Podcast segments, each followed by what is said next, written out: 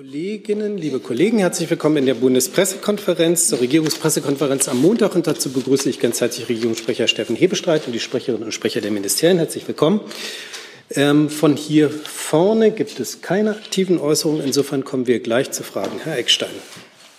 Herr Hebestreit, können Sie schildern, was der Stand, Stichwort Nachtragshaushalt ist? Gibt es da den Kabinettsbeschluss mittlerweile? Und falls nein, für wann ist der Kabinettsbeschluss geplant? Danke. Herr Eckstein, der, äh, im Augenblick läuft das Umlaufverfahren, das bis heute Nachmittag abgeschlossen sein wird für den Nachtragshaushalt 2023. Und nach Ablauf des Verfahrens können wir Ihnen dann mitteilen, ob es einen Kabinettsbeschluss gibt. Aber davon gehe ich doch sehr fest aus. Dann vielleicht. Pardon, ich habe vergessen. Das macht nichts. Ich kann das Gleiche nochmal sagen. Hallo, Ob Sie Herr einfach Sie zu sehen an diesem wunderschönen Montagmorgen. Dann machen wir es nochmal mit Mikro. Also, der Umlauf, das Umlaufverfahren für den Kabinettsbeschluss zum Nachtragshaushalt 2023 läuft. Ist heute Nachmittag wird es abgeschlossen sein und ich gehe fest davon aus, dass wir im Anschluss daran einen Kabinettsbeschluss über den Nachtragshaushalt 2023 haben werden, der dann ins parlamentarische Verfahren gehen kann. Herr Hebestreit, schön auch Sie zu sehen. Eine Nachfrage dazu. Ähm, sollte es keinen Kabinettsbeschluss geben, mehr so eine Lernfrage, würde es dann trotzdem morgen die Regierungserklärung von Herrn Scholz geben? Das sind jetzt sehr hypothetische Fragen. Ich gehe fest davon aus, dass wir beides erleben werden. Herr Rinke. Ja, Herr Hebestreit, schön, dass Sie da sind. Wollen wir das einmal für alle? Toll, dass wir hier sind. Toll, dass wir hier sind. Schön, Sie Wir zu freuen sehen. uns, Herr Hebestreit. Ja. Herr Senti, waren ja auch schön, dass Sie hier sind. Ja, mit Mikro, genau. Und ähm, jetzt die Frage, ähm, außerdem äh, dem, der Vorlage des Nachtragshaushaltes äh, werden noch andere Sachen heute in der im Umlaufverfahren beschlossen. Also Sie müssen ja wahrscheinlich nochmal äh, die Aussetzung der Schuldenbremse beantragen. Können Sie uns da schon was sagen, mit welcher genauen Begründung das jetzt äh, vonstatten geht? Ähm, das könnte ich Ihnen jetzt so halb ambulant, das würde ich aber ungern, nicht, dass es dann nur halb richtig ist. Ähm, grundsätzlich ist es so, dass wir die ähm, Notlage für das Jahr 2023 ähm, auch begründen dadurch, dass das das Gleiche ist, was im 2022 zu der Notlage geführt hat. Wenn wir uns erinnern, der sogenannte Doppelwumms wurde im Herbst 2022 mit Blick auf ähm, die massiv wachsenden, gestiegenen Energiepreise ähm, ähm, begründet, die im Folge der, des russischen Überfalls auf die Ukraine ja auf den äh, Weltmärkten massiv gestiegen sind, die Energiepreise. Und ähm, für 2023 war bislang die Notlage nicht begründet worden, weil man eben die Mittel aus dem ähm, WSF für 2022, 2023 und auch das Frühjahr 2024 beschlossen hatte. Das Verfassungsgericht hat jetzt erklärt, dass ein, solche Kredite immer jeweils in dem Haushaltsjahr, in dem sie dann auch verausgabt werden, beschlossen werden müssen. Und insofern macht man das jetzt für 2023 sozusagen nachträglich. Und auch dann war im Frühjahr dieses Jahres waren die Energiepreise so, dass man das auf jeden Fall begründen konnte. Ob das die allumfassende Erklärung ist oder ob noch weitere Aspekte wie das Ahrtal ähm, und die Bewältigung der Hochwasserkatastrophe und der Folgen dieser Hochwasserkatastrophe dort ähm, berücksichtigt werden, ähm, müsste ich jetzt nachschlagen. Ähm, wir haben das Umlaufverfahren heute Nachmittag wird es äh, abgeschlossen sein und dann kann, können wir womöglich mehr mitteilen. Herr Nienaber, auch zum Haushalt. Können Sie schon etwas sagen zu der dann erhöhten Netto-Kreditaufnahme für dieses Jahr? Dafür ist ja der Nachtragshaushalt nötig. Ähm, das wäre sehr interessant zu wissen, wie viel es denn jetzt unterm Strich wird. Danke. Das, die genauen Zahlen liegen mir zum jetzigen Zeitpunkt nicht vor. Frau Lehmann, auch zum Haushalt. Ähm, zum Haushalt und zwar äh, beziehungsweise zum Aussetzen der, der, der, der Schuldenbremse. Äh, die Begründung, die für 22 galt und die jetzt für 23 wiederholt werden wird, äh, ist die Ihrer Ansicht nach auch für 24 noch tragfähig? Das kann ich von so ambulant von dieser Stelle äh, nicht einfach äh, bejahen. Herr Beseke, auch zum Haushalt. Ein Hinter. Hier. Ja, nach hinten. Ja, aber ich habe es gedrückt. Aber Ja, das war nach vorne. Jetzt, wunderbar, vielen Dank. Herr Hebestreit, kurze Frage. Ich komme gerade aus der Wirtschafts- und Energieministerkonferenz. Äh, auch da der Haushalt eine große Rolle gespielt. Da gab es mehrfach auf der Pressekonferenz die Forderung nach einer Ministerpräsidentenkonferenz, also einem Treffen der Länder mit dem Kanzler. Ist das an Sie schon herangetragen worden? Steht das zu erwarten?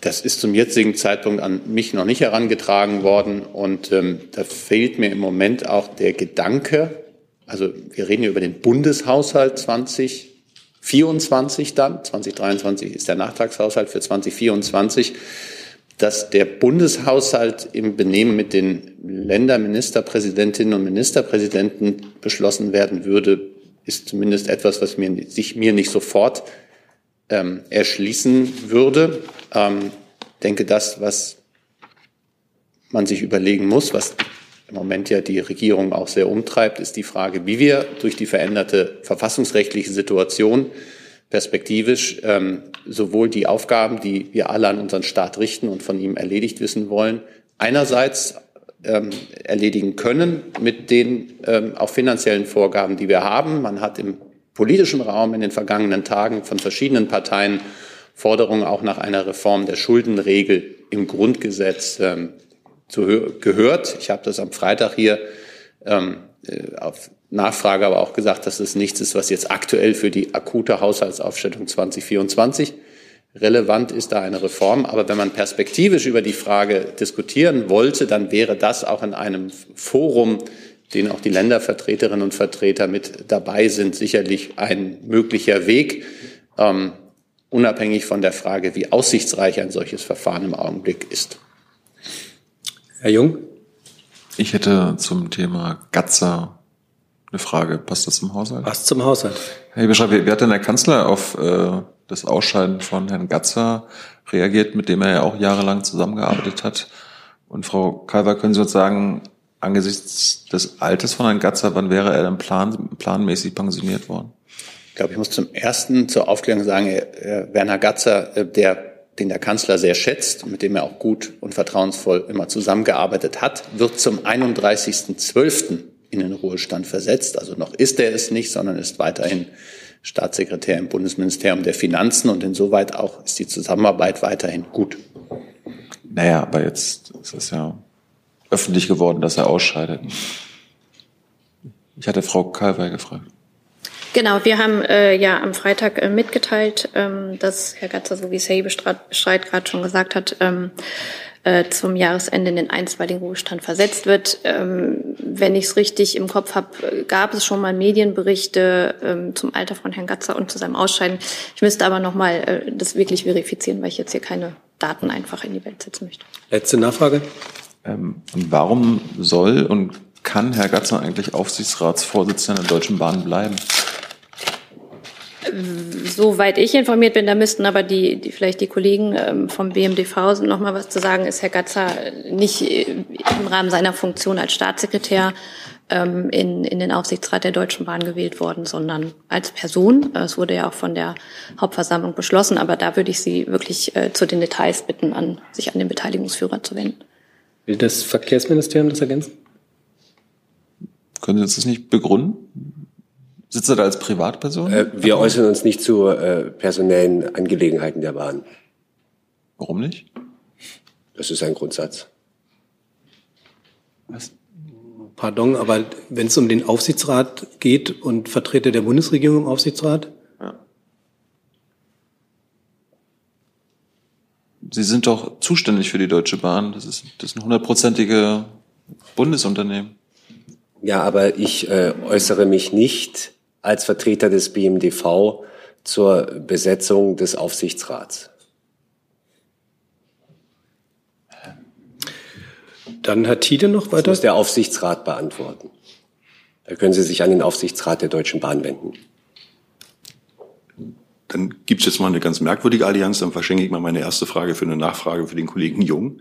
Äh, wen, hat denn die, wen hat denn die Bundesregierung und das Verkehrsministerium dann in den Aufsichtsrat der Deutschen Bahn entsandt und warum? Ich bitte Sie, sich äh, mit diesen Fragen an den Aufsichtsrat der Deutschen Bahn zu wenden. Nein. Da sind Sie für zuständig, und zwar qua Amt und als Sprecher. Ich habe dem jetzt erstmal nichts mehr hinzuzufügen. Kann ich davon ausgehen, dass Sie es dann schriftlich nachholen werden? Wenn es etwas Aufgabe nachzureichen ist? gibt, dann werden wir das gerne Dankeschön. tun. So, dann zu meiner was eigentlichen über das Frage. hinausgeht, was ich jetzt gerade gesagt habe. Gut. Dann zu meiner eigentlichen Frage, und zwar zu den noch anderen bestehenden Sondervermögen. Inwieweit ist man denn da mit der Prüfung vorangeschritten, zu gucken, in welchen anderen Sondervermögen noch Gelder liegen, die man hätte verfallen lassen müssen, jetzt nach dem Urteil? Und um welche, auf welche Summen ist man da gestoßen? Wenn Sie jetzt eine genaue Aufstellung von mir wollen würden, kann ich das nicht liefern. Ich glaube, das, was wir schon ähm, mitgeteilt haben, mitteilen konnten, war, dass das, was der äh, Wirtschaftsstabilisierungsfonds WSF angeht, den werden wir zum Jahresende auslaufen lassen. Das heißt, die Gelder, die dort drin sind und nicht verwendet werden, das ist jetzt gerade auch Teil des Nachtragshaushaltes, dass man ihn sehr titelscharf genau ähm, äh, bilanziert.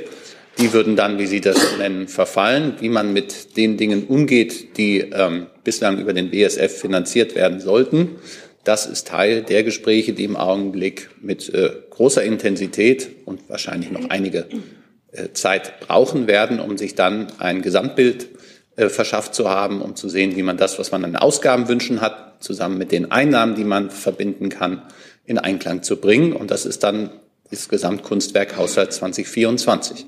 Aber es ging ja noch um andere Sondervermögen bis 2016 zurück, die man ja prüft, soweit ich es weiß, und ist man da schon fündig geworden.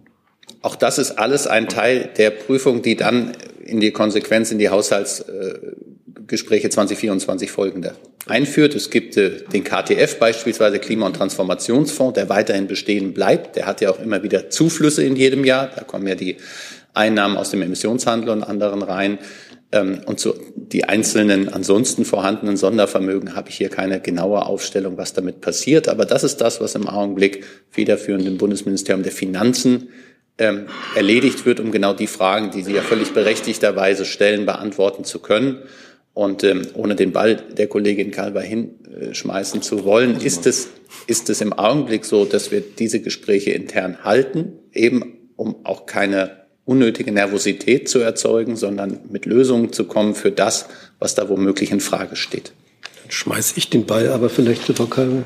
Ich nehme den sehr gerne auf. Ähm, ich kann inhaltlich äh, habe ich dem, was, was äh, Herr Hebestreit gerade gesagt hat, nichts hinzuzufügen. Wir sind dabei, äh, das zu prüfen und auszuwerten. Vielleicht darf ich Sie kurz darauf hinweisen, dass wir, ähm, so sollte der Nachtragshaushalt nachher beschlossen sein, auch eine Pressemitteilung veröffentlichen werden. Das machen wir immer so nach Kabinettstermin. Und da werden wir hoffentlich eine ganze Reihe Fragen, die sich jetzt für Sie aufwerfen, beantworten. Hey Leute, kurzer Hinweis. Wir stellen ja alles, was wir produzieren, kostenlos ins Netz. Ohne Kommerz. Wir können das nur, weil ihr unsere finanziellen Supporter seid. Das funktioniert seit Jahren und so soll es bleiben. Jeder Euro zählt, per Überweisung oder PayPal. Schaut einfach in die Podcast-Beschreibung und jetzt geht's weiter. Dann ähm, Herr Jessen erstmal. Ja, ähm, nochmal zu der Frage, äh, wer ist zuständig für Auskünfte über Aufsichtsrat. Auf der Webseite der Deutschen Bahn ist zu lesen, zehn Mitglieder werden von der Hauptversammlung der Aktionäre gewählt, also vom Alleinaktionär der Bundesrepublik Deutschland, vertreten durch das Bundesministerium für Digitales und Verkehr berufen. Herr Pauli, die Zuständigkeit äh, für die Aufsichtsräte und deren Benennung liegt eindeutig bei Ihnen. Und ähm, es wäre dann schön, wenn Sie das doch beantworten können. Und vielleicht auch dazu, im Aufsichtsrat sitzen ja zwei weitere Staatssekretäre oder Rinnen. Sind die ebenfalls als Privatpersonen gewählt oder äh, in welcher Funktion sitzen Sie drin? Vielleicht können Sie das dann in der Nachreichung auch noch beantworten. Wenn es dazu etwas nachzureichen gibt, werden wir das nachreichen. Das wäre, glaube ich, wünschenswert. Dann ähm, habe ich auf meiner Liste Frau Lehmann, dann Herrn Tiede, Herr Eckstein. Äh, reden wir alles Haushalt? Ja. Haushalt, Haushalt, Haushalt. Dann Frau Lehmann, bitte. Ähm, eine Frage nochmal zu den Energiepreisbremsen. Welche Summe war da veranschlagt bisher für 2024, also für die verbleibenden äh, zwei Monate, die sie jetzt noch fortgeführt werden sollte? Und nochmal eine Nachfrage äh, zu Herrn Gatzer. Mit welcher Begründung hat man denn den hochverdienten und verdienstvollen Staatssekretär vorzeitig jetzt in den Ruhestand äh, versetzt? Ähm, zu der Ihrer Frage zu den Energiepreisbremsen müsste ich einmal an den Kollegen verweisen. Sonst, äh, ich habe jetzt gerade keine Zahl hier vorliegen, wie viel für das Jahr 2024 noch veranschlagt war. Äh, zu Herrn Gatzer würde ich Sie äh, gerne auf unsere Pressemitteilung verweisen, die wir am Freitag versandt haben. Und äh, darüber hinaus möchte ich mich zu Personalangelegenheiten hier nicht äußern. Ja, in der Pressemitteilung, da stand ja nicht viel drinne. Also nur, dass er total gute Arbeit geleistet hat. Natürlich, äh, so wurde es ja auch, also das ist ja auch Fakt ähm, und so wurde es auch formuliert. Ähm, und äh, intern gab es äh, auch noch, gibt es natürlich auch noch äh, andere Informationen, aber ich bitte Sie, dass ich mich äh, hier an dieser Stelle nicht weiter zu den Details äußern. Kann vielleicht ohne auf den Fall Gatze einzugehen, aber auch als Staatssekretär sagen, dass politische Beamte, zu denen auch Staatssekretär gehören, jederzeit ohne Angaben von Gründen in den Ruhestand versetzt werden können. Das ist Teil des Risikos dieser wunderbaren Stellen. Okay. Herr Rinke? Herr Heberstreit, weil Sie erwähnt haben, dass Herr Gatzer noch bis zum 31.12. im Amt ist, ähm, bleibt es bei dem Plan, dass der Haushalt 24 bis zum 31.12. noch aufgestellt wird? Daran sind alle interessiert. Jetzt muss man sehen, ob man das in der gegebenen Zeit, die dahin noch bleibt, wenn ich richtig äh, gucke, sind das gut vier Wochen bis Weihnachten. Ähm, ähm, vier Wochen sind es bis Weihnachten? Ja, vier Wochen. Ähm, ist das natürlich ähm, ein sehr ambitionierter Zeitplan. Das hoffen wir jetzt zu schaffen. Ansonsten würden wir in den, in den Januar gehen.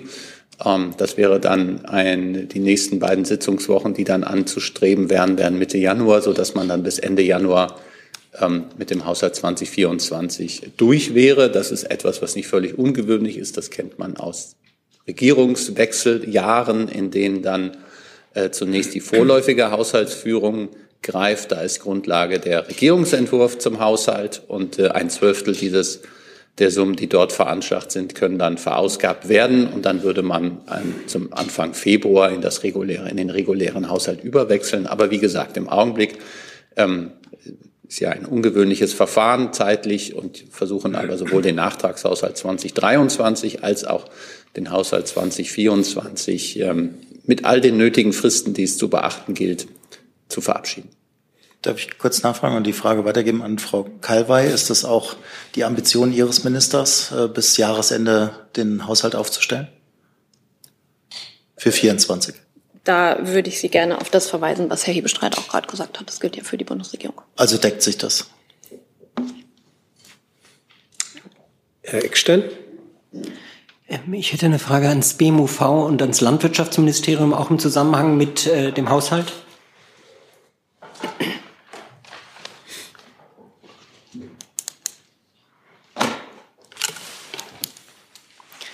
Es gibt Berichte, dass über die Offshore-Versteigerungen zusätzliche Einnahmen in Höhe von jeweils 670 Millionen Euro, glaube ich, ähm, gemacht wurden. Ich würde gerne an beide Ministerien einmal fragen, ob Sie die Zahlen bestätigen können und ob Sie vielleicht einmal darlegen können, wofür diese zusätzlichen Gelder jetzt genutzt werden sollen. Vielleicht noch der Hinweis, die Süddeutsche Zeitung hatte darüber heute berichtet. Genau, ich äh, fange gerne mal an. Die Summe ist äh, exakt 669,2 Millionen Euro. Das sind äh, Mittel, die von den Vorhabenträgern, also den zukünftigen Betreibern und Erbauern der Offshore-Windenergieprojekte an den Bund abgegeben werden müssen. So ist es vereinbart. Diese Mittel sind zweckgebunden und zwar für Maßnahmen des Meeresnaturschutzes, denn die Offshore-Windkraftanlagen sind ja ähm, vor der Küste geplant und betreffen somit auch, sind Eingriffe in den Meeresbereich, in die Meeresnatur und äh, sollen deswegen auch für Meeresnaturschutzmaßnahmen in dem betroffenen Naturraum verwendet werden als Ausgleichsmaßnahmen. Und ähm, das ist jeweils schon in den Ausschreibungen der jeweiligen Windkraftanlagen eingeschlossen auf See, ähm, dass diese Ausgleichsmaßnahmen erfolgen müssen. Durch diese Einnahmen stehen uns, dem BMUV, künftig zusätzliche Fördermaßnahmen und Möglichkeiten für umfassenden Meeresnaturschutz zur Verfügung, die wir für sehr sinnvoll und wirksam halten und diese auch so nutzen werden, um die Ziele der Energiewende und gleichzeitig des Biodiversitätsschutzes im Meeresbereich miteinander in Einklang zu bringen. Neben der Finanzierung von den jetzt dringend notwendigen Sofortmaßnahmen im Meeresnaturschutz ist der Aufbau eines mittel- und langfristigen Förderprogramms vorgesehen. Wir haben damit die wirklich große Chance, auf die weitreichenden Veränderungen durch die Klimakrise und die zunehmenden Auswirkungen der unterschiedlichen Meeresnutzungen zielgerichtet reagieren zu können. Und wir sind auch sehr zuversichtlich, dass uns das gemeinsam mit unseren unterschiedlichen Partnern bei der Offshore-Windkraftenergie auch gut gelingen wird. Ja, dann kann ich noch ergänzen für das BML. Also uns steht der gleiche Betrag zur Verfügung. Insofern kann ich den Betrag auch bestätigen. Wir wollen mit den Mitteln den Fischereisektor langfristig dabei unterstützen, die deutsche Fischerei noch nachhaltiger zu gestalten und sich zukunftsfest aufzustellen. Ähm, da geht es vor allem um die Ostseefischerei. Sie wissen gerade, die Ostseefischerei ist geplagt ähm, durch den Klimawandel. Die Ostsee erwärmt sich extrem. Ähm, die Ostsee ist sehr eutrophiert, also zu viele Nährstoffe sind in die Ostsee eingetragen, was sich alles auf die Fischerei ausgewirkt hat. Was die konkreten Maßnahmen oder die Ausgestaltung der konkreten Maßnahmen angeht, sind wir jetzt mit den Akteuren in Gesprächen. Das sind die Küstenländer, das sind die Fischerei- und Umweltverbände. Wir wollen dabei insbesondere noch Empfehlungen einer Leitbildkommission für die Zukunft der Ostseefischerei einbeziehen, die wir eingerichtet haben. Die erwarten wir Ende des Jahres. Und ähm, da die Mittel erst 2024 in den Haushalt einfließen, hat der Kollege ja gesagt, gibt uns das noch Zeit, ähm, die Verwendung der Mittel entsprechend zu planen. Aber die ersten Maßnahmen können dann 2024 für die Fischerei an der Küste in Kraft treten. Jetzt noch eine Nachfrage, Entschuldigung, auch wenn die Antwort lang war. Es gibt ja jetzt diese Haushaltskrise. Ihre beiden Ministerien haben jetzt unerwartet äh, fast 670 Millionen Euro jeweils zusätzlich ähm, gibt es denn Überlegungen, die Etats der Ministerien äh, entsprechend vielleicht auch im Haushalt 24 zu kürzen oder zumindest teilweise zu kürzen, um sich da auch neue Mittel zu beschaffen? Die Frage würde vielleicht an Frau äh, Kalwey gehen, aber Sie können gerne auch von den Ministerien was sagen. Vielleicht kann ich anfangen. Also der Kollege hat ja schon ausgeführt, ähm, die ähm, Verwendung der Mittel ist gesetzlich geregelt, also die sind zweckgebunden. Also was jetzt weitere Haushaltsansätze angeht, bitte ich um Verständnis, dass ich da nicht spekulieren kann. Ja, zweckgebundene Mittel, genau. Herr, Herr Tiede hat sich erledigt. Herr Rinke, dazu direkt? Halt nochmal. Nee, dann, hab, dann muss ich erst wieder zur Reihenfolge zurückkehren. Dann hatte ich, Herr Vorrat war mir nicht ganz sicher, nicht Haushalt, dann Herr Jessen. Ja, noch einmal zur Personalie Gatzer. Äh, es ist ja richtig, dass die Möglichkeit, politische Beamte jederzeit auch ohne Angabe von Gründen in den Ruhestand zu schicken, äh, existiert. Genauso war es aber auch, dass natürlich immer Gründe vorliegen, wenn eine solche ähm, wenn eine solche Versetzung in den Ruhestand äh, erfolgt. Äh, die Bundesregierung hat ja auch ähm, immer noch Fürsorgepflicht für ihre Beamten, auch für politische. Im Moment wird öffentlich sozusagen äh, überwiegend gemutmaßt, Herr Gatzer müsse gehen, weil man in ihm als geistigen Vater der Fondsverschiebung einen Sündenbock sucht. Können Sie zumindest dementieren, äh, dass dieser Kontext Grund für die Versetzung in den einstweiligen Ruhestand ist? Also Herr Jessen, wir haben uns ja jetzt schon zu dem Thema geäußert. Ich habe mich geäußert, Herr Hebestreit hat sich geäußert. Es geht jetzt hier nicht um, äh, um Sündenböcke oder wer war schuld. Es ist eine Entscheidung getroffen worden. Äh, darüber haben wir informiert. Ähm, und ich werde mich jetzt an dieser Stelle nicht weiter äh, zu den Details und Hintergründen dieser Entscheidung äußern und mich auch nicht an Spekulationen beteiligen. Das bedeutet, ähm, die Mutmaßung, die aus nachvollziehbaren Gründen öffentlich angestell, äh, angestellt wird, die durchaus Herrn Gatzer belastet, ähm, die möchten Sie nicht dementieren. Das verstehe ich richtig. Nochmal, ich habe Ihnen ja gerade eingangs in meinem ersten Satz was dazu gesagt. Herr Jung? Nochmal zu der Deutschen Bahnsache. Herr Haufe, sitzt äh, Frau Heiduck als Staatssekretärin Ihres Hauses als Privatperson äh, im Aufsichtsrat der Deutschen Bahn und Herr Pauli sitzt Frau Henkel als Staatssekretärin Ihres Hauses als Privatperson im Aufsichtsrat der Deutschen Bahn? Also, dass sie da als Privatperson sitzen würde, das ist mir ehrlich gesagt nicht bekannt. Frau Henkel sitzt da als Vertreterin des BMDV. Und Herr Gatzer als Staatssekretär des BMF saß da aber als Privatperson, Frau Kalwey. Ich möchte, habe ich nicht schon? Ich möchte mich jetzt auch bitte nicht auf das Wort Privatperson festnageln lassen. Ich kann Ihnen jetzt zum Prozedere, er ist ja als Aufsichtsratsvorsitzender gewählt worden, ähm, wäre er qua Amt als Staatssekretär des BMF als Aufsichtsratsvorsitzender gewählt wurde, dann hätte ich, wäre wahrscheinlich dieses Amt nicht mehr ausüben. Aber das ist jetzt alles Spekulation. Ähm, deswegen, er hat selber ja auch verkündet, dass er Aufsichtsratsvorsitzender bleibt. Ähm, und mehr kann ich Ihnen dazu jetzt nicht sagen. Ich Vielleicht kann ich ungern auf das Wort Privatperson äh, festlegen lassen. Wie Also gesagt, ich kann Ihnen als BMF-Sprecherin nicht mehr dazu sagen.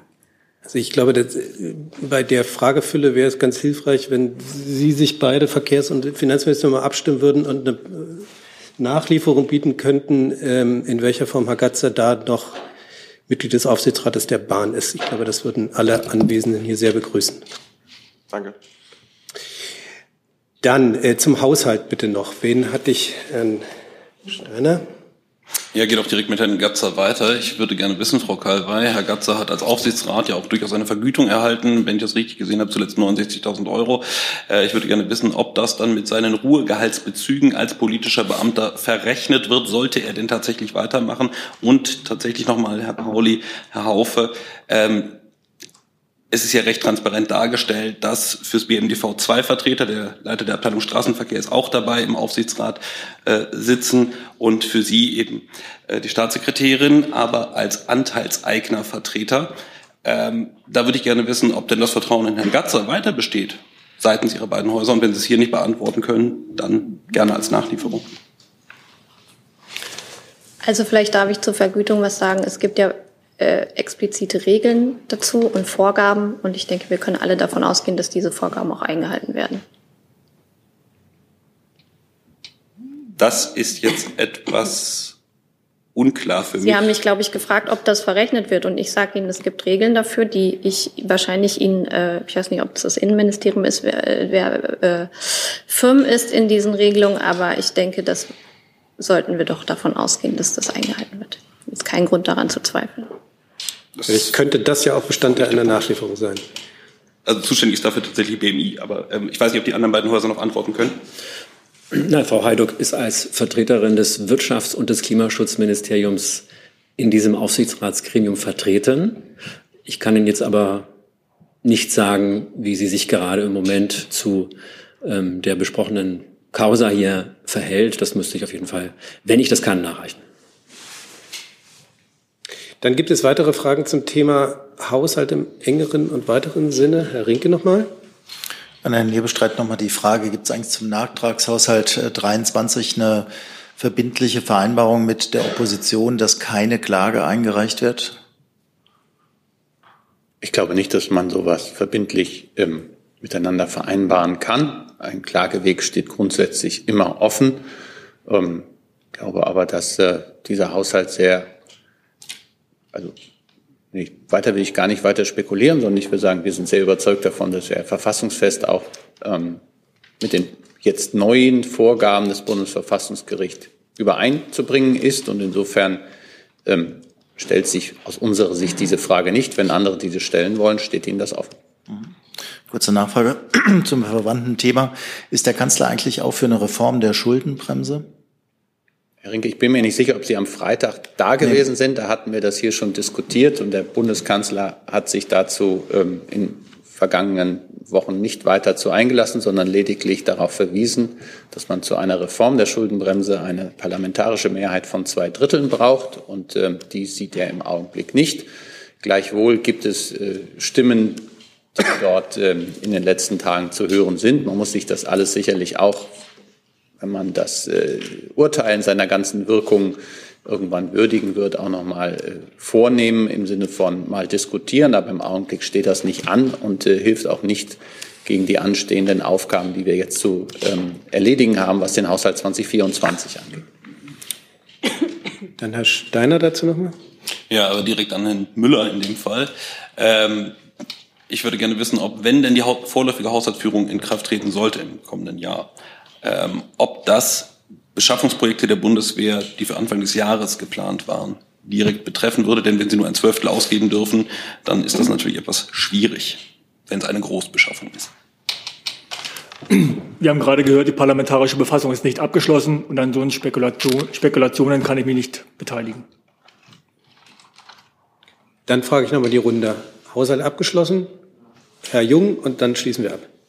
Wir streiten nochmal zur Schuldenbremse, was Sie gerade sagten, dass der Kanzler die Zweidrittelmehrheit für eine Veränderung der Schuldenbremse nicht sieht. Äh, mich würde aber interessieren, würde er diese Zweidrittelmehrheit denn gerne sehen? Weil man kann, ja, man kann ja als Kanzler, als mächtigster Mann im Land auch für politische Vorhaben werden, werben, wenn, wenn sie als notwendig erachtet werden. Und in der Union gibt es ja selbst auch hochrangige Stimmen, die für genau das werben. Also würde der Kanzler gerne die Zweidrittelmehrheit sehen? Ja, das ist so ein bisschen Henne-Ei-Geschichte, die Sie jetzt aufmachen. Im Moment ist es so, dass wir uns um den Haushalt 24 kümmern und ähm, da ist, geht alle Energie rein und weitergehende Fragen stellen wir uns dann, ähm, wenn wir das andere erledigt haben. Und zum jetzigen Zeitpunkt habe ich keine neue Äußerung, Wortmeldung beziehungsweise Überlegung des Bundeskanzlers in diese Richtung zu vermelden. Und wenn es soweit sein würde, dann würden wir sie Ihnen natürlich auch mitteilen. Aber der Kanzler sieht auch schon, dass der, äh, in der Union von Ministerpräsidenten äh, eine Reform als notwendig erachtet wird. Von einzelnen Ministerpräsidenten der Union hat der Bundeskanzler, der ja sehr aufmerksam die Medienlage verfolgt, auch das in der vergangenen Woche wahrgenommen, genauso wie auch von nicht unmaßgeblicher Stelle in der Union eine Absage an solche Überlegungen. Dann neues Thema, Herr Vollrath. Ja, ich habe eine Frage ans Auswärtige Amt. Ähm, Ihr Haus hat am Freitag bei den Terminen der ähm, Frau Außenministerin äh, gesagt, dass sie am Sonntag und äh, Montag, also heute, äh, nach Barcelona ähm, fliegt und ähm, am Regionalforum der Union für den Mittelmeerraum teilnimmt. Ähm, trifft es zu, dass die Ministerin erst heute früh geflogen ist und um 13 Uhr der Flug zurück von Barcelona schon wieder geht? Und falls das zutrifft, was sind die Gründe für diese verspätete Teilnahme? Also äh, die Ministerin befindet sich gerade in Barcelona und nimmt an äh, dem genannten Forum teil. Es ist ein Austausch im Kreise der ähm, Anrainerstaaten des Mittelmeerraumes, worüber wir informiert hatten am Freitag.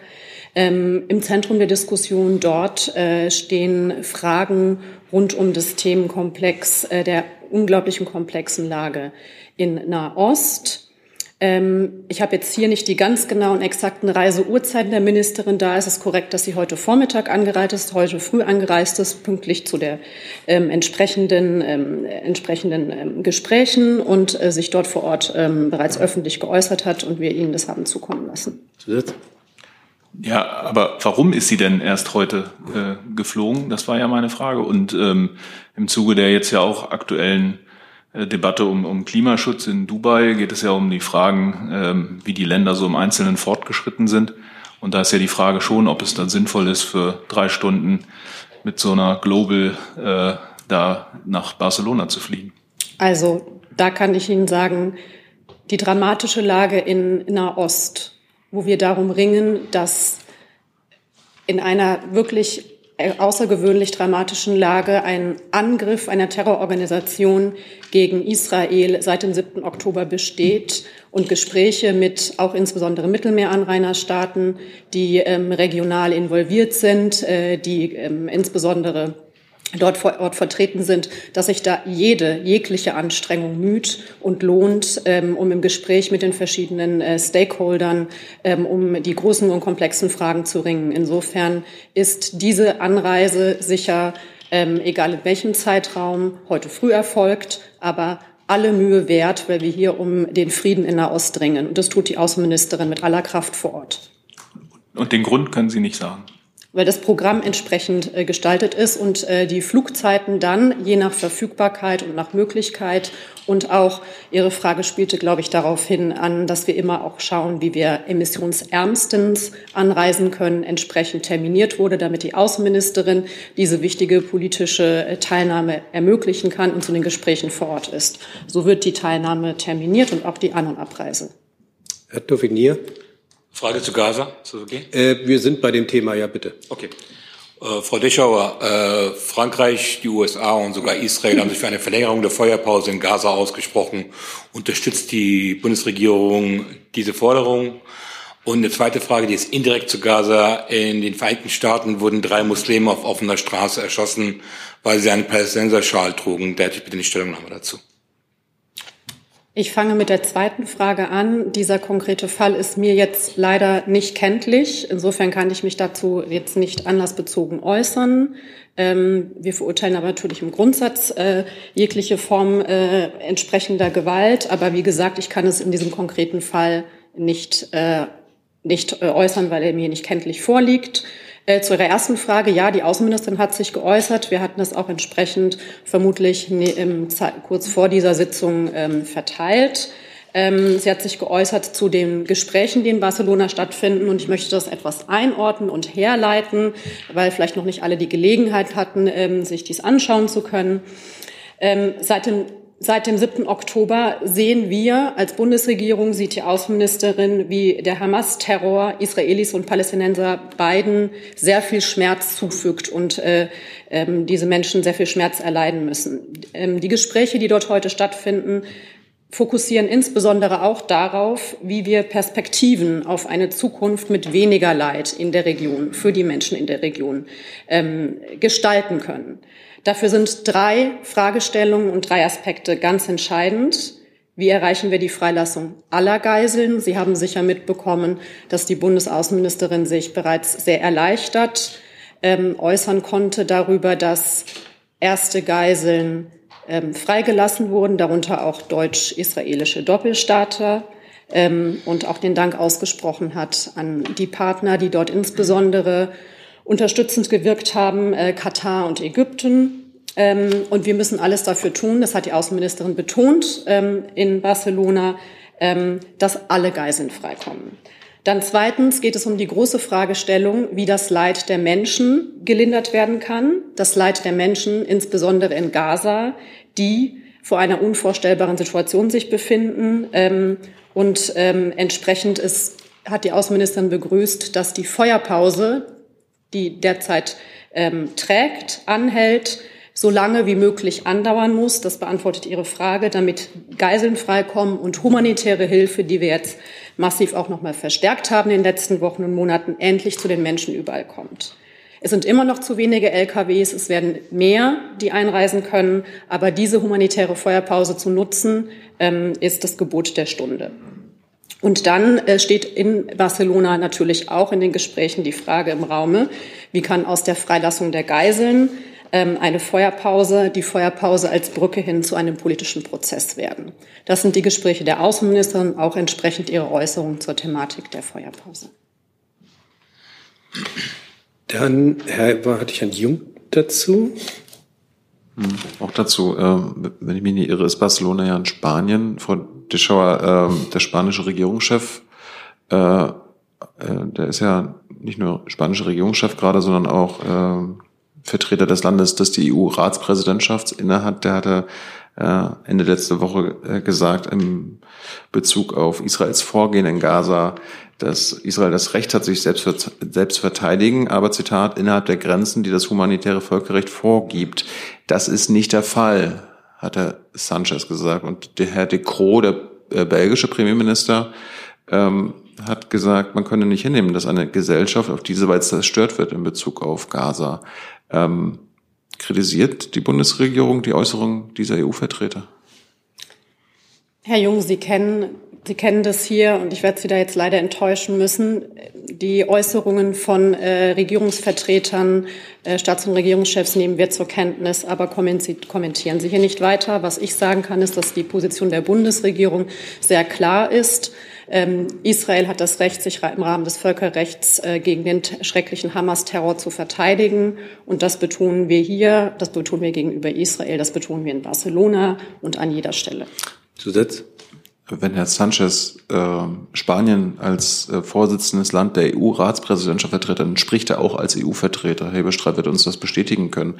Äh, und der sagt, Israel äh, verteidigt sich nicht innerhalb der Grenzen des humanitären Völkerrechts. Das ist eine andere Position, die gegenteilige Position, die Herr Scholz als deutscher Regierungschef einnimmt und äh, auch geäußert hat. Dazu, dazu, dazu wollen Sie nichts sagen? Hebestreit vielleicht? Ja, was heißt nicht sagen? Die Kollegin hat auch sich eindeutig geäußert, dass wir das nicht kommentieren und Sie kennen unsere Position. Insofern können wir sagen, diese Einschätzung teilen wir ausdrücklich nicht. Aber es ist ein pluralistisches, Europäische Union ist sehr pluralistisch und da kann man auch unterschiedliche Auffassungen haben. Herr Kollege? Cem Güle für die Taz. Äh, ich würde mich äh, interessieren, ob die äh, Außenministerin sich dafür einsetzen wird, dass aus den humanitären Feuerpausen, die jetzt in der Region gelten, eine langanhaltende Waffenruhe wird.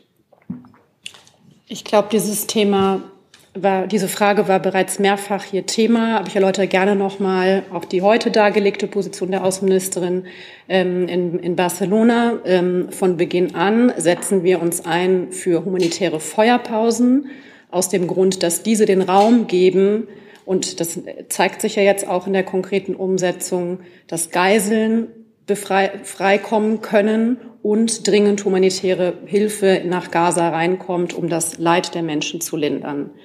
Die Frage, die Sie stellen nach einer Waffenruhe, möchte ich gerne mit einer Gegenfrage beantworten, die, glaube ich, auch hier bereits mehrfach diskutiert wurde. Ähm, was würde das bedeuten, wenn ein Land, was seit dem 7. Oktober Israel von Hamas-Terroristen attackiert wurde, sich dann nicht mehr im Rahmen des Völkerrechts selbst verteidigen könnte.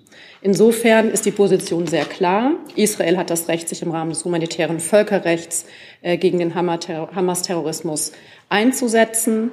Dass die Feuerpause, die derzeit ähm, trägt, ein Hoffnungsschimmer ist, haben wir, hat die Außenministerin mehrfach betont, hat sie gerade in Barcelona betont. Sie muss dringend genutzt werden, um humanitäre Hilfe weiter zu verstärken ähm, und gleichzeitig möglichst alle Geiseln zu befreien. Herr Warbeck? Äh, jetzt hätte ich doch mal eine Verständnisfrage. Sie haben jetzt noch mal wiederholt erklärt, Israel hört das völkerrechtlich verbriefte Recht auf Selbstverteidigung. Gleichzeitig haben Sie hier ebenfalls schon öfters betont, dass Sie sowohl den Gazastreifen wie Ostjerusalem und Westbank als besetztes Gebiet betrachten. Jetzt gibt es eine Entscheidung des Internationalen Gerichtshofs in Den Haag von 2004, die sehr klar gesagt haben, dass eine Besatzungsmacht sich auf dem Torium, auf dem von ihr de facto oder real besetzten Territorium nicht selbst verteidigen darf. Deswegen würde ich Sie noch mal bitten, darzulegen, auf welcher Grundlage Sie dieses Selbstverteidigungsrecht Israels im Völkerrecht sehen und wie Sie mit diesem, dieser Entscheidung oder dieser Einschätzung des Internationalen Gerichtshofs von 2004 umgehen. Herr Warwick, auch das war bereits hier vor einigen Tagen, vielleicht sogar vor ein bis zwei Wochen. Ich äh, lasse mir jetzt gerade vielleicht noch mal das Datum von den Kollegen zukommen lassen, wo Kollege Fischer sich geäußert hat und erläutert hat, dass wir uns in einem ähm, bewaffneten Angriff der Hamas auf Israel befinden und entsprechend andere auch rechtliche Regularien gelten. Insofern würde ich gerne, ich kann vielleicht noch als Service gleich noch mal nachliefern, um welches Datum der Regierungspressekonferenz es sich handelt mit der Antwort. Und das ist dann die völkerrechtliche Einordnung. Das liefere ich dann gerne im Laufe der Sitzung noch nach. Zusatz? Äh, die zweite Verständnisfrage wäre bezüglich Ihrer Aussage, dass ein Waffenstillstand es verhindern würde, dass Israel sich verteidigen kann. Jetzt ist die Idee justement von einem Waffenstillstand, dass beide Seiten nicht mehr sich gegenseitig beschießen. Können Sie mal darlegen, wieso Israel bei einem eingehaltenen Waffenstillstand sich nicht mehr verteidigen könnte? Also ich glaube, das wurde hier auch schon bereits mehrfach äh, dargelegt, aber wir befinden uns in der Situation, dass äh, wir eine, mit einer Terrororganisation zu tun haben, die weiterhin vom Gazastreifen aus mit Raketen ähm, Israel bedroht, wo weiterhin Parolen in der Welt sind, dass Israel ausgelöscht werden soll, das Existenzrecht dieses Staates äh, negiert wird, äh, inklusive auch bei der Befreiung, äh, bei der Freilassung, muss mich korrigieren, bei der Freilassung von entsprechenden ähm, ähm, aus, aus von Menschen aus israelischen Gefängnissen haben wir entsprechende, entsprechende Bildszenen, äh, glaube ich, alle gewahr vor Augen, wo Fahnen auch der Hamas geschwenkt werden. Ich kann jetzt nicht erkennen, dass die Hamas in der Situation ist, äh, entsprechend ihren äh, proklamierten äh, Vernichtungszustand äh, gegenüber ähm, Israel äh, Vernichtungserklärung gegenüber Israel aufzugeben. Insofern nochmal der Punkt, Israel hat das verbriefte Recht, sich im Rahmen des Völkerrechts gegen den fortbestehenden, seit dem 7. Oktober bestehenden Angriffskrieg zu wehren. Ähm, und das ist die Position zu verteidigen, seine Bürger zu verteidigen. Und das ist die Position der Bundesregierung. Davon unbenommen ist, dass wir uns sehr stark dafür einsetzen, dass humanitäre Feuerpausen es ermöglichen, dass Geiseln endlich wieder in die Arme ihrer Angehörigen genommen werden können, aber auch, dass das Leid der Menschen in Gaza dramatisch verringert wird. Herr Jessen? Frau Deschauer, pardon, können Sie uns ein Update geben, wie viele deutsche Staatsangehörige sich derzeit noch in Gaza befinden und wie deren Ausreiseperspektive ist? Das mache ich gerne. Geben Sie mir eine Sekunde. Ich glaube, wir sind bei einem ähnlichen Stand äh, wie am Freitag, ungefähr 400 ähm, äh, ungefähr, ungefähr über 400 Deutsche konnten, einschließlich ihrer Familienangehörigen, konnten ähm, über Gaza inzwischen aus, in, aus Rafah, das ist ja der Grenzübergang, ausrei ausreisen. Ja, die Frage war ja, wie viele noch dort sind. Eine niedrig, niedrig, äh, niedrigstellige, äh, zweistellige, dreistellige Zahl. Ja. Auch das ist unverändert. Ähm, eine Nachfrage. Äh, das Ausfliegen deutscher Staatsbürger aus Israel äh, nach den Hamas-Attacken wurde unter anderem durch Bundeswehrmaschinen, durch die Luftwaffe äh, vollzogen. Ähm, warum wurden ähnliche, waren ähnliche Schritte für die in Gaza eingeschlossenen Deutschen nicht möglich? Ich glaube, zur Einordnung ist es hilfreich, äh, sich nochmal zu vergegenwärtigen, in was für einer Situation wir uns befanden. Kurz nach dem Terrorangriff der Hamas auf Israel befanden sich ähm, sehr viele deutsche Staatsangehörige. Ich müsste noch mal in meinen Unterlagen schauen, in welche Zahlen, Größenordnungsgang, auf jeden Fall eine so ähm, eindeutig Größenordnung, ähm, dass ähm, entsprechende ähm, organisier quasi organisierte Flugheim, Flugheimkehr ähm, logistisch vorteilhaft und angezeigt war. Vielleicht kann der Kollege des BMVG noch dazu ergänzen. Und Sie haben ja mitbekommen, dass die Ausreisen aus Gaza ganz anderen, sehr viel schwierigeren Gegebenheiten, Umständen vor Ort folgen, dass ähm, die örtlichen Behörden entsprechend entscheiden, wann Ausreisemöglichkeiten über den äh, Grenzübergang Rafah bestehen und dass dies sehr sukzessive ähm, in Schritten erfolgt. Insofern stehen unsere Kolleginnen und Kollegen in der Botschaft Kairo äh, zur Verfügung und in aller Unterstützung entsprechend nach Ausreise aus, aus Rafah konsularisch wie psychologisch ähm, die Ausreisenden zu unterstützen. Aber die Sukzessivität der entsprechenden Ausreisen ist ein entsprechender anderer quasi logistischer Rahmen, ähm, der auch diesen Unterschied erklärt. Wenn ich noch eine Nachfrage stellen darf. Ähm, aus Gaza äh, gibt es Berichte von Deutschen, die dort nach wie vor sich aushalten. Sie haben den Eindruck, wir können das nicht verifizieren, aber so wird es gemeldet, dass andere EU-Staaten wie Frankreich oder Spanien äh, ihren dort festsitzenden Staatsangehörigen mehr und intensivere Hilfe zukommen lassen, als Deutschland äh, dies tue. Können Sie schildern, in welcher Weise Deutschland den in Gaza immer noch äh, festsitzenden Deutschen Unterstützung zukommen lässt? Also ich kann nicht für andere äh, Staaten sprechen. Ich kann da für Deutschland sprechen, dass wir alles daran tun, entsprechend in unseren Krisenvorsorgelisten eingetragenen deutschen Staatsangehörigen, äh, Staats, deutschen Staatsangehörigen alle Informationen zur Verfügung zu stellen, sie auf dem Laufenden zu halten, informiert zu halten über Telefonate, SMS, Anrufe, E-Mails, ähm, entsprechend die Möglichkeiten aufzuzeigen und alle Wege zu erläutern. Das ist das übliche Verfahren. Da arbeiten wir mit Hochdruck dran. Ähm, Sie wissen, wir haben einen Krisenstab im Auswärtigen Amt, ähm, der mit Hochdruck daran arbeitet, inzwischen mehrere Krisenstäbe, einen, der sich separat nur mit, dem, mit der Thematik der Geiseln beschäftigt, aber auch ein äh, Krisenstab, der insgesamt die Lage der Menschen, insbesondere auch in Gaza, im Blick hat, der deutschen Staatsangehörigen. Ich kann, muss zurückweisen, ähm, den Eindruck zurückweisen, dass das Auswärtige Amt, die Bundesregierung sich nicht mit aller Kraft äh, für die entsprechenden ähm, Menschen einsetzt. Aber die Lage ist hochkomplex und nichts ist dort einfach. Und das ist vielleicht dann auch äh, gelegentlich ähm, der Ausgangspunkt ähm, für von Ihnen zitierten Einschätzungen. Feuerath und dann Herr Jung und dann verlassen wir das Thema.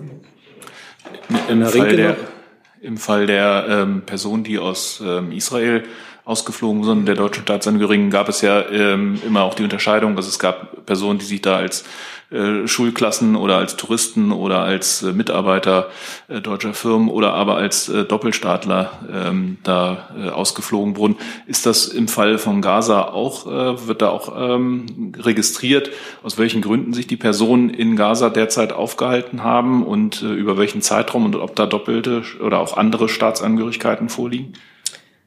Also ich, glaube, ich muss noch mal zu der Ausgangsantwort zurückkommen, dass wir mit zwei sehr verschiedenen Situationen umgehen müssen, mit einer sehr großen Anzahl von Christen, äh, die auch in unterschiedlicher Vulnerabilität, will ich es mal nennen. Eine Schulklasse mit minderjährigen Kindern vielleicht einen dringlicheren äh, Wunsch hat, äh, sofort wieder zu ihren Eltern zurückzukehren ähm, als andere äh, Personenkreise. Ähm, entsprechend, glaube ich, äh, waren wir da sehr gut beraten, Priorisierungen äh, nach äh, Sensitivität und Vulnerabilität vorzunehmen. Grundsätzlich sind wir natürlich informiert darüber, um welche Personenkreise es sich handelt. Ich werde jetzt Ihnen das nicht einzeln auffächern hier an dieser Stelle, ähm, aber alles Weitere darüber hinaus ist, dass wir uns mit aller Kraft dafür einsetzen, unsere deutschen Staatsangehörigen, so wir denn wissen, dass sie vor Ort sind und Zugang haben, eine Ausreise zu ermöglichen, wenn sie das möchten. Ich kann auch vielleicht gerade noch mal an Herrn Warweg ähm, als Lesetipp nachreichen. Ähm, es ist mir schon wieder ent, ich glaube, es war der erste Elfte. Also als Lesetipp für die völkerrechtliche Auslegung der erste Elfte. Ergänzend zu meinen Ausführungen von eben. Im Protokoll. Im Protokoll. Herr Jung? Ähm, weil Sie meinten, Sie setzen sich mit aller Kraft für die Deutschen auch in Gaza ein. Wenn Deutsche es jetzt rausgeschafft haben und geflohen sind vor Bombenangriffen in Gaza, dann müssen diese Deutschen aber selbst zurück nach Deutschland kommen und auch den Flug selber bezahlen und es alles selbst organisieren, korrekt? Sie werden unterstützt von den konsularisch, psychologisch, logistisch, organisatorisch äh, von den Kolleginnen und Kollegen der deutschen Botschaft unterstützt. Aber anders als Deutsche in Israel, die äh, auch von der Bundeswehr ausgeflogen werden, ist das eine andere Art Unterstützung. Das würden Sie schon sagen. Vielleicht ne? kann ich da mal, weil das alles ja schon so lange her zu sein scheint, vergisst man so ein bisschen die Logik. Lange Zeit war es so, dass es kommerzielle Flüge aus Israel äh, nach Europa, nach Westeuropa gegeben hat und äh, unter anderem nach Irland und anderes, wo selbst organisiert ausgeflogen worden ist. Erst als diese Flüge mehr und mehr nicht mehr möglich waren, ist dann die Bundeswehr mit ihren Flügen und ist dann äh, eingesprungen und hat dann in mehreren Flügen ähm, Deutsche aus Israel zurückgeflogen. Jetzt geht es um Deutsche, die oder Doppelstaatler, die über Rafah dann nach Ägypten erstmal ausreisen, dann von Ägypten mit Hilfe der deutschen Botschaft in Kairo, dann mit kommerziellen Flügen nach Deutschland beziehungsweise nach äh, Westeuropa fliegen können. Also insofern ist der Unterschied, den Sie so ein bisschen versuchen, hier gar nicht so einschlägig, wenn es keine Flüge gäbe aus Kairo, aus Ägypten äh, zurück nach, nach Deutschland. Dann müsste man sich die Frage stellen, ob man dann Bundeswehrflüge anbieten müsste. Da das aber weiterhin der Fall ist, brauchen wir das nicht. Und insofern ist das eine ähm, sehr ähnliche Art und Weise, wie man damit umgeht, so lange wie auch noch kommerzielle Flüge ähm, Tel Aviv angeflogen haben. Im Augenblick, diejenigen, die da unterwegs sind, wissen, es ist eigentlich nur noch eine Fluggesellschaft, die im Augenblick regelmäßig Tel Aviv anfliegt. Danke. Das hat ja manchmal auch einen finanziellen Hintergrund. Aber Frau Deschauer, habe ich es richtig verstanden? Sie sind nicht für einen Waffenstillstand, weil die Hamas als Terrororganisation dann immer noch Israel mit Raketen bedroht. Also Sie wollen, dass äh, Hamas total entwaffnet wird und dann sind Sie für einen Waffenstillstand? Also ich schließe mich jetzt Ihrer Kausalkette nicht an. Ich, ich frage Sie ja. Genau, und ich antworte Ihnen. Ähm, und zwar nochmal mit der bereits äh, dargelegten und bekannten Position. Ähm, die humanitären Feuerpausen, Feuerpausen, die gerade bestehen, Und äh, die Freilassung von Geiseln sowie die vermehrte Unterstützung mit humanitärer Hilfe ermöglichen, begrüßen wir ausdrücklich. Und die haben wir von Beginn an gefordert. Und die Außenministerin hat gerade eben vor wenigen Stunden in Barcelona gesagt, dass diese so lange wie möglich gehen müssten.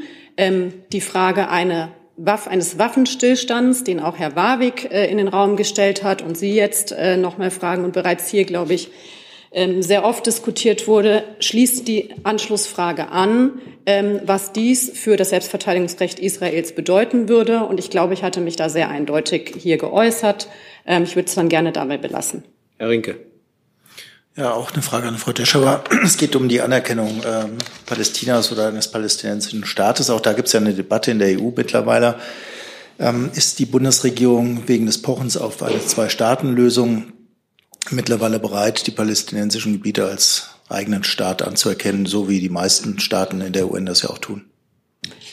Also ich glaube, wir müssen da auch noch mal einen Schritt zurücktreten und noch mal die Lage, in der wir uns da gerade befinden, ähm, anschauen. Und dann kann ich noch mal darauf verweisen, dass die Außenministerin an verschiedener Stelle im Namen der Bundesregierung gesagt hat, dass wir, die Bundesregierung, für eine verhandelte Zwei-Staaten-Lösung, sofern sie auch gerade im Moment aufgrund dieser furchtbaren Lage sein mag, sich einsetzen. Und daraus leiten sich dann entsprechend auch ähm, Perspektiven für ein friedliches Zusammenleben als einzige Möglichkeit für ein friedliches Zusammenleben der ähm, Palästinenserinnen und Palästinenser und Israelis ab. Über weitere EU-Debatten äh, kann ich Ihnen jetzt in, der, in dieser Form hier nichts berichten, sondern dass, ähm, ich glaube, mit aller Macht äh, zunächst erstmal die äh, Bewältigung der unglaublich schwierigen Lage ähm, im Zentrum auch der Gespräche gerade in Barcelona steht. Das heißt aber nur, um ganz sicher zu gehen, jetzt gibt es keine Anerkennung.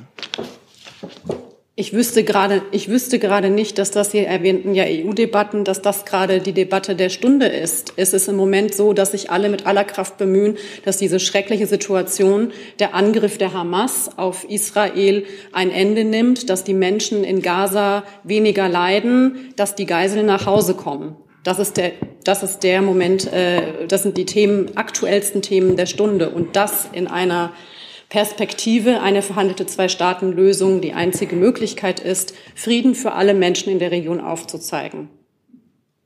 Dann verlassen wir das Thema Neues Thema, Herr Kollege. Neues Thema. Ahmed Külac ist mein Name. Ich schreibe für Hürriyet, Herr Hebestreit.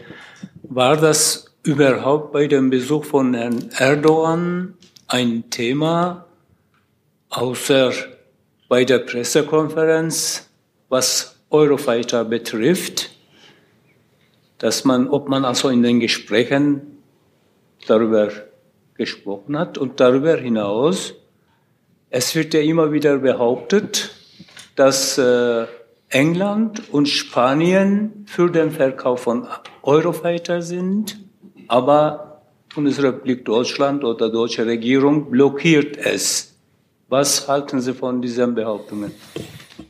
Ja, Herr Kulacci, ich kann Ihnen zu der ersten Frage gar nicht viel sagen, weil in den Gesprächen, in denen ich dabei war, war das kein Thema. Das heißt nicht, ich kann nicht ausschließen, dass das in dem, dem Vier-Augen-Gespräch des Bundeskanzlers ein Thema gewesen sein könnte. Aber Sie wissen ja, dass wir zu solchen vertraulichen Gesprächen uns grundsätzlich nicht äußern. Das Gleiche gilt, äh, Sie wissen, dass wir eine sehr restriktive Rüstungsexportpolitik betreiben in dieser Bundesregierung, dass es immer wieder auch Wünsche gibt, die an uns herangetragen werden, die wir prüfen und dann abschädig äh, beschließen oder noch einmal äh, weiter prüfen.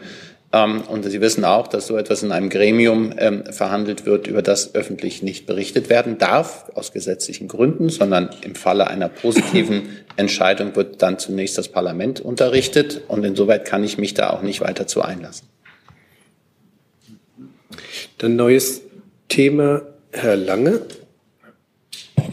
Ähm, Herr Hebestreit, angesichts der Nachrichtenlage hätte ich gern gewusst, ob der Kanzler die Vertrauensfrage stellen will, um dann Neuwahlen herbeizuführen. Danke. Wenn Sie mir jetzt noch kurz auf die Sprünge helfen, welcher Nachrichtenlage Sie sich beziehen. Ich meinte jetzt speziell eine Bemerkung des bayerischen Ministerpräsidenten Söder. Ach, Herr Lange. Ich muss das doch fragen. Ja, ich weiß, ich weiß, ich überlege, ich muss ja auch antworten. Da muss ich mir jetzt was überlegen, was irgendwie Nein, reicht ja. Also der Bundeskanzler wird morgen eine Regierungserklärung abhalten. Weitere ähm, Schritte sind nicht geplant. Dann hatte ich Herrn Tiede noch auf meiner Liste. Ein ganz anderes Thema, und zwar ans Bundesinnenministerium. Am Sonntag hat in der Welt am Sonntag der ehemalige Präsident des Bundesverfassungsgerichtes relativ deutlich Stellung genommen und eine relativ klare Einschätzung gegeben zur Asylpolitik der Bundesinnenministerin und deren Feststellung, dass jeder, der an der deutschen Grenze äh, Asyl beantragen möchte oder annimmt, er würde in Deutschland Asyl beantragen wollen, dass dieser Anspruch dann auch in Deutschland geprüft werden müsste. Da sagt er ganz klar, Zurückweisungen sind in solchen Fällen geboten. Wir sind von sicheren Drittstaaten umgeben. Und er sagt auch, es sei ein rein politisches Narrativ, dass man das behaupte. Frage in Anbetracht dieser Äußerung des ehemals obersten Richter dieses Landes, äh, bleibt die Bundesinnenministerin bei ihrer Aussage, dass jeder Asylantrag oder von jedem, der sagt, er würde in der Bundesrepublik Deutschland Asyl beantragen wollen, dieser Antrag dann in Deutschland geprüft werden muss und dass Zurückweisungen nicht möglich sind. Vielen Dank. Ähm, an, den, an dem Vorgehen der Bundespolizei in Bezug auf Grenzkontrollen hat sich nichts verändert und auch nichts an unserer Einschätzung. Es erfolgen äh, einreiseverhindernde und aufenthaltsbeendende Maßnahmen, wenn die Voraussetzungen dafür gegeben sind. Schutzsuchende, die ein Asylbegehren stellen, werden in die nächstgelegene Erstaufnahmeeinrichtung gebracht. Nachfrage bleibt. Vielleicht ergänzen, Herr Dieden, erledigt Sie Ihre Nachfrage. Denn neben dem Bundesverfassungsgericht gibt es auch den Europäischen Gerichtshof. Und der hat in dieser Angelegenheit, wenn ich richtig informiert bin, so auf Höhe 21. September sich geäußert. Das mag vielleicht vor Drucklegung des Artikels, von dem Sie jetzt gerade sprachen, gewesen sein. Ansonsten würde ich darauf hinweisen, dass es da eine europäische Rechtsprechung gibt. Und auch wir als Deutschland sind an europäische Rechtsprechung gebunden. Dem widerspricht der ehemalige oberste Richter dieses Landes, also der oberste Verfassungshüter dieses Landes ausdrücklich auch in dem Artikel. Und deswegen bleibt meine Frage, bleibt die Bundesrepublik Deutschland, bleibt die Bundesinnenministerin bei dieser aus Sicht von Herrn Professor Papier rechtswidrigen Praxis? Ich, ich habe darauf geantwortet. Ich bin jetzt ein bisschen irritiert. Ähm, ich habe jetzt den Artikel nicht gelesen. Ich habe lediglich auf eine von einem ähm, im Augenblick noch im Amt befindlichen Gericht was uns auch bindet an eine Einschätzung, äh, darauf verwiesen. Insofern ähm, wäre das eine Einzelmeinung, die dort äh, in der Welt am Sonntag geäußert worden ist. So renommiert derjenige äh, in seiner früheren Verwendung gewesen sein mag, aber es ist trotzdem für uns geltendes Recht, wenn der Europäische Gerichtshof sich so äußert, wie er geäußert hat. Aber auch da wieder, es ist nur ein Hinweis auf eine Lektüre und das mögen dann Juristinnen und Juristen miteinander ausfechten. Wir sehen uns und auch die Bundes, das Bundesinnenministerium sieht sich an das geltende Recht gebunden. Dazu noch? Dann Herr Beseke, neues Thema. Ja, Frage an den Regierungssprecher. Das Zentrum für politische Schönheit hat äh, via KI doch relativ echt anmutende Kanzlerbotschaft zum Thema AfD-Verbot äh, verfasst, äh, entsprechenden Spendenaufruf auch auf einer Website. Äh, mich würde eigentlich nur interessieren, wussten Sie davon? Wie schätzen Sie das ein? Äh, Gibt es da irgendwelche Konsequenzen? Ich meine, grundsätzlich mag das ja eine lustige Idee sein. Auf der anderen Seite wird da doch der Kanzler nachgemacht und der Auftritt wirkt relativ echt angelehnt an den sonstigen Auftritt des Kanzlers im Internet. Ja, also Sie haben das so schön gesagt, das ist relativ lustig. Natürlich ist das sehr, sehr ernst. Also unabhängig von der, von der Botschaft, die damit vermittelt werden soll, merken wir, dass Deepfakes auch immer stärker in die Öffentlichkeit dringen. Es gibt sogar große Boulevardzeitungen, die inzwischen mit Deepfakes Werbung machen wollen. Auch das kann ja witzig sein, aber man merkt, was KI auch für Konsequenzen in unseren Öffentlichkeit und in der öffentlichen Meinung haben kann. Und deswegen können wir vor solchen Schritten grundsätzlich nur warnen. Wir wissen auch, dass äh, es von verschiedenen, ähm, nicht nur befreundeten Mächten solche KI äh, vorbereitet und genutzt wird, um eben Fake News zu verbreiten, um Verunsicherung zu schüren, um womöglich auch noch noch äh, ganz andere Dinge äh, unter die Leute zu bringen. Und deswegen können wir nur massiv davor warnen, ähm, ob es da rechtliche Konsequenzen äh, geben kann, das wissen wir nicht. Das müssen wir jetzt uns erst einmal äh, angucken.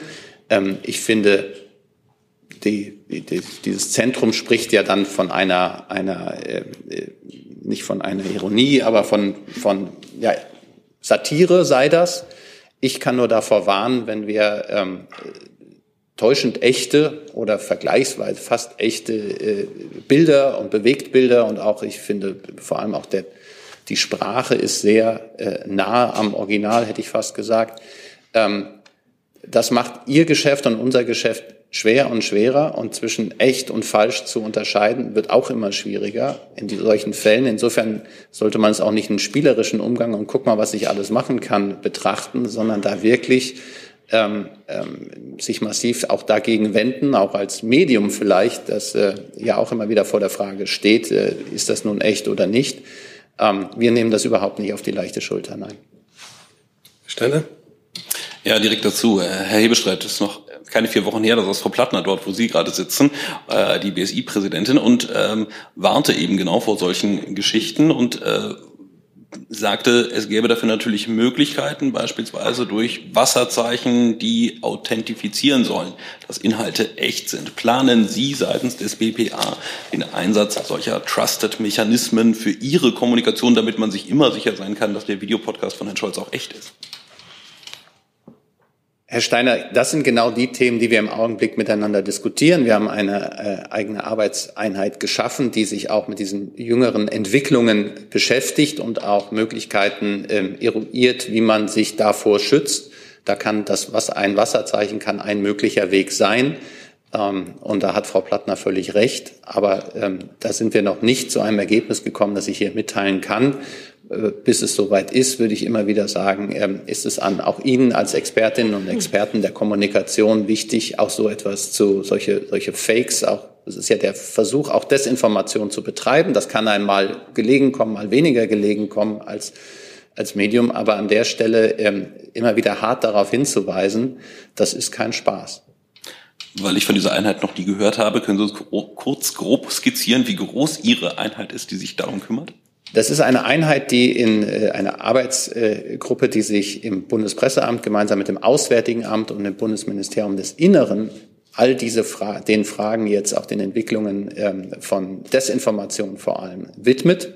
Und wir prüfen gerade, ähm, wie sich das organisatorisch abbilden lässt in der Bundesregierung, wo das am klügsten angesiedelt ist und auch welche Schritte wir sowohl was das Erkennen von Desinformation und Fakes und Ähnlichen angeht, dem Vorbeugen, das wäre dann der Teil, der jetzt zum Akuten zu Ihrer Frage passt, aber auch den, das Dritte natürlich, dass die Banken das Entlarven von solchen Desinformationsversuchen ähm, dient, weil wir natürlich uns auch darauf vorbereiten müssen. Und Sie wissen, äh, wenn Sie den russischen Überfall auf die Ukraine betrachten, aber auch wenn wir jetzt äh, aktuell den Konflikt in Gaza sehen, wie viel Desinformation, Fake News und mit, mit falschen Bildern, mit falschen Narrativen gehandelt wird, um öffentliche Meinung zu beeinflussen, um äh, eigenes Handeln zu rechtfertigen und äh, eigentlich der Wahrheit entgegenzuwirken. Und es sollte ja alle, unser aller Interesse sein, äh, da wir ja im Dienste der Wahrheit stehen und äh, politische Transparenz zeigen und äh,